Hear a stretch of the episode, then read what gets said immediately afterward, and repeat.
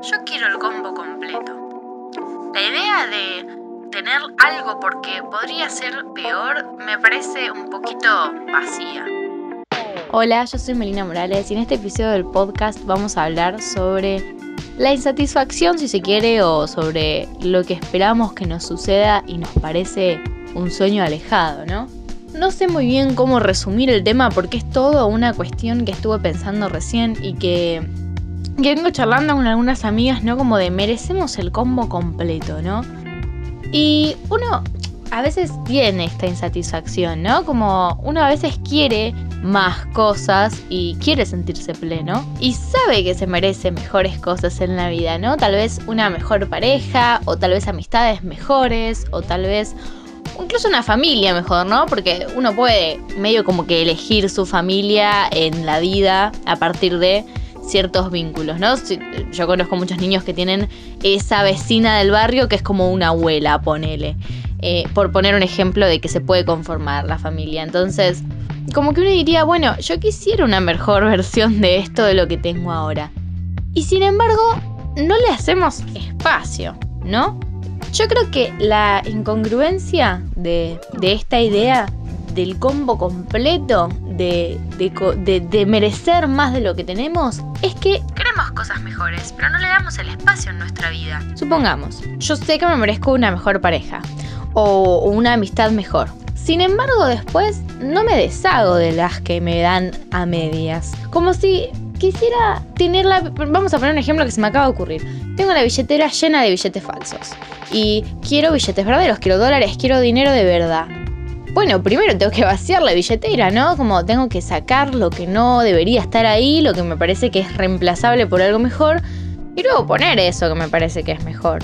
Y sin embargo nosotros nos la pasamos soñando con algo tan lejano, como si fuera algo tan lejano en realidad, porque en realidad es posible, pero pareciera como la persona perfecta para mí, la amistad que yo quiero es como algo re difícil o algo súper lejano y bueno, por, por ahora me sirve esta amistad porque no estoy sola. Y ese es, el, ese es el pensamiento, ¿no? Como bueno, por ahora, mientras espero lo bueno, me sirve esta amistad o esta pareja que no me termina de dar el combo completo, pero me satisface de alguna forma, entonces no me siento tan sola, no me siento tan mal. Y a mí me pasa un poco esto, ¿no? Y creo que esta idea también surge desde mi propio miedo al futuro.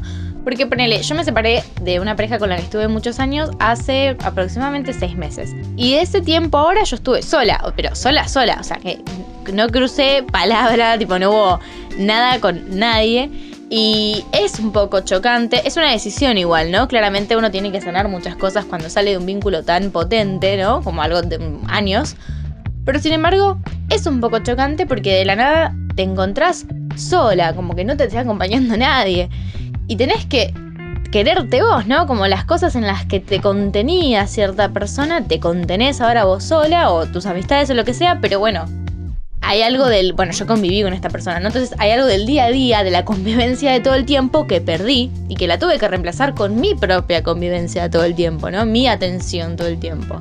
Y medio lo que me da esperanza es decir, bueno, va a venir algo mejor, ¿no? Como decir, estoy todo este tiempo sola porque no estoy en cualquiera, ¿no? Estoy esperando algo de calidad, eh, el vínculo que sea que venga en el futuro, que no sé cuándo ni cómo, no me interesa, pero que sé que en algún momento puede llegar.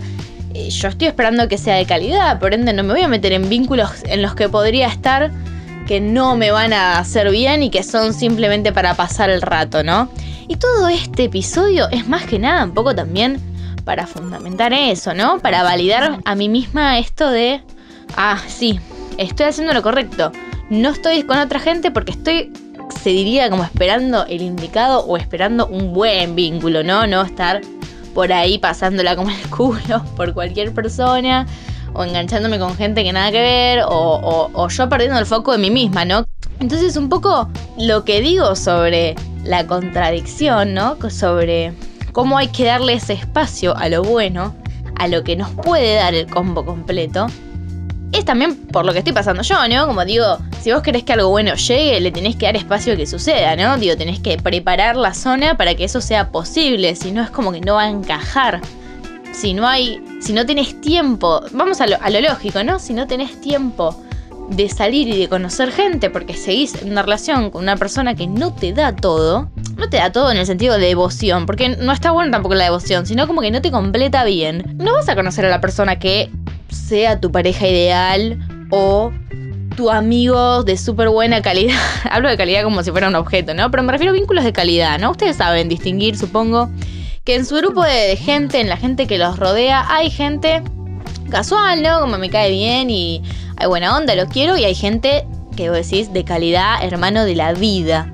Eh, y esa gente es la que uno quiere tener cerca y es la gente que uno quiere formar vínculos importantes. Entonces, no es, no es muy probable que conozcas a ese tipo de gente, de amistades, de parejas, si seguís con la gente que te termina dando a medias, ¿no?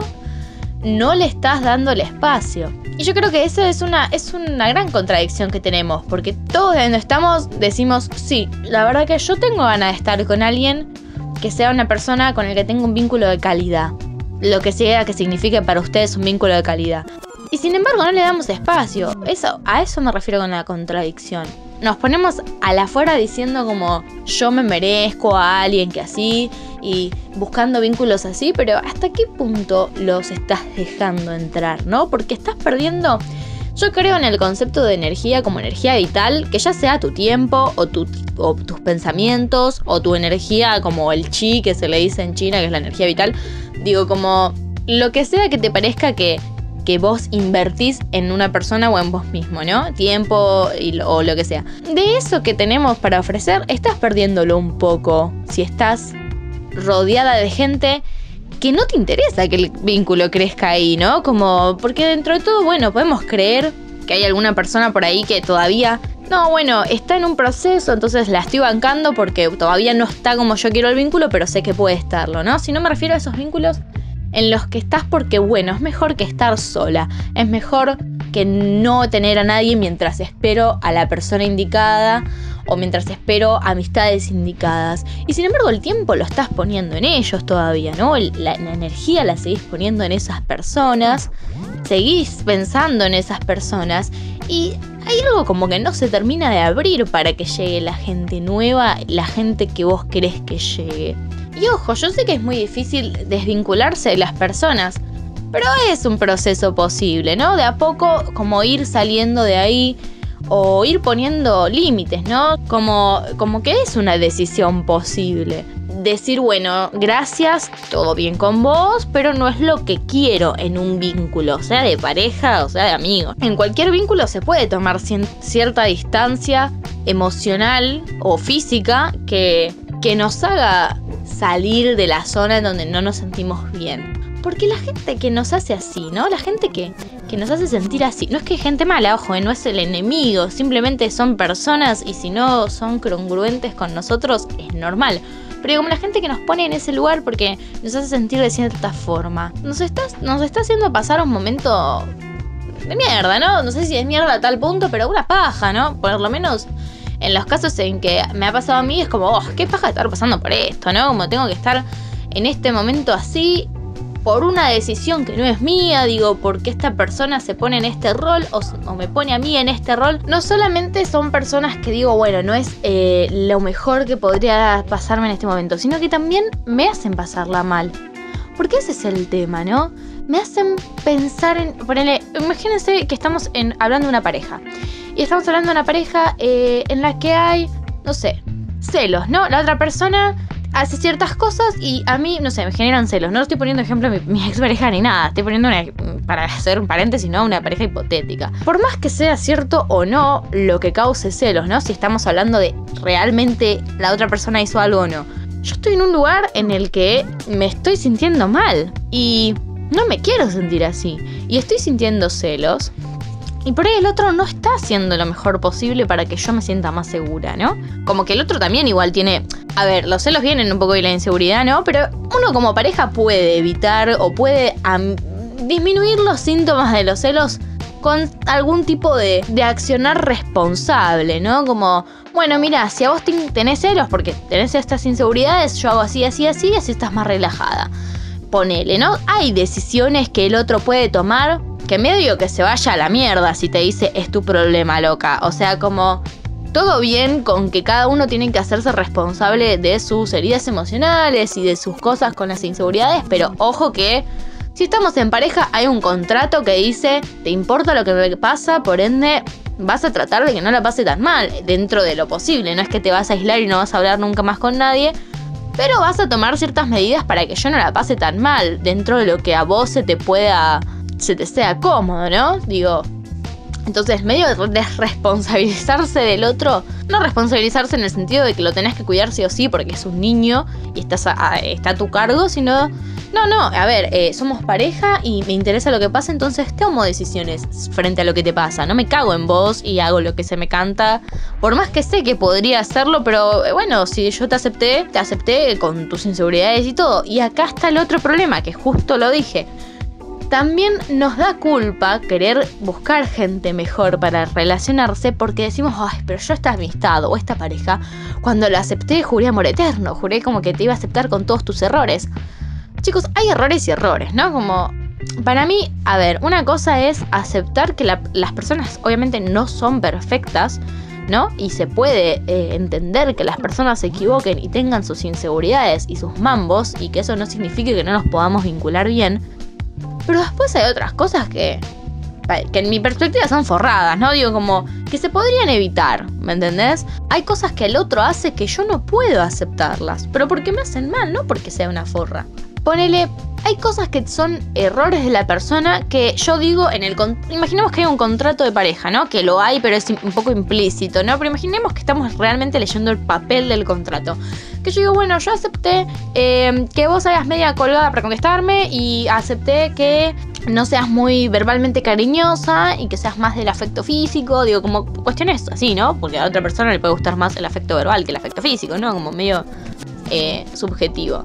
Y yo digo, dale, bueno, yo acepto que, no sé, eh, vos tengas estas ciertas inseguridades, por ende, bueno, yo cuando se trate de otras personas y vos tengas celos, bueno, voy a tomar ciertas medidas, ¿no? Como dentro de, dentro de lo cómodo y lo posible y lo sano, ¿no? Pero digo, como entiendo que tenés este mambo, entonces, bueno, voy a respetar esto, ¿no? Cosas que aceptamos. Ahora, esos son errores que uno puede aceptar. Errores, no errores, pero cosas que no nos gustan, que entendemos que son parte de la otra persona. Y digo, bueno, está bien, puedo adaptarme. Ahora, si se trata de, por ejemplo, cosas que realmente me hacen daño, es otra cosa.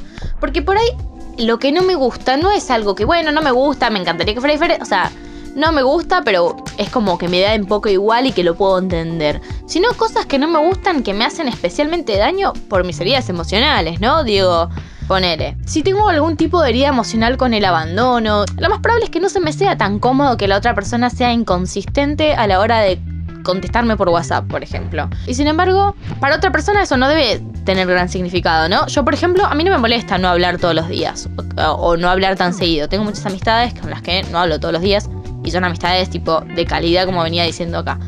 Y sin embargo, sé de gente que necesita esa constancia a la hora de sentirse querido y está bien, porque tiene que ver con uno, su personalidad, sus heridas, tipo. Entonces, sí hay cosas que uno puede aceptar y sí hay cosas que no puede aceptar. No está mal que al aceptar a la otra persona aceptes cosas que no te gustan, pero tampoco puedes aceptar cosas que van en contra de quién sos, de tu, de tu dolor, que, son cosas que te pesan y cada uno tiene sus cosas que se pesan, ¿no? Como dije en el ejemplo recién, a mí no me molesta que no me hablen todos los días por WhatsApp, pero hay gente que sí, por, no sé, heridas emocionales o porque simplemente le gusta ese tipo de vínculo y es válido. Entonces cada uno elige qué es pesado a la hora de armar un acuerdo entre, entre dos personas, entre un vínculo. Entonces no está mal que vos plantees que este tipo de errores te molestan no es que la persona tiene que ser perfecta, porque nos decimos mucho eso, ¿no? Como, ay, bueno, pero parezco exigente porque tengo, tiene que ser perfecta la persona para comunicarse conmigo y tener un vínculo. No, pero tiene que tener cosas que vos puedas aceptar de ella. No puedes forzarte a aceptar a una persona que está haciendo todas las cosas que te están haciendo daño, que te hace todo el tiempo revivir un trauma emocional, ¿no? Yo tengo las cosas con las mentiras. Si alguien me miente, eh, me, duele el triple que a otra persona que por ahí no pasó por un vínculo en el que le jugaron con las mentiras.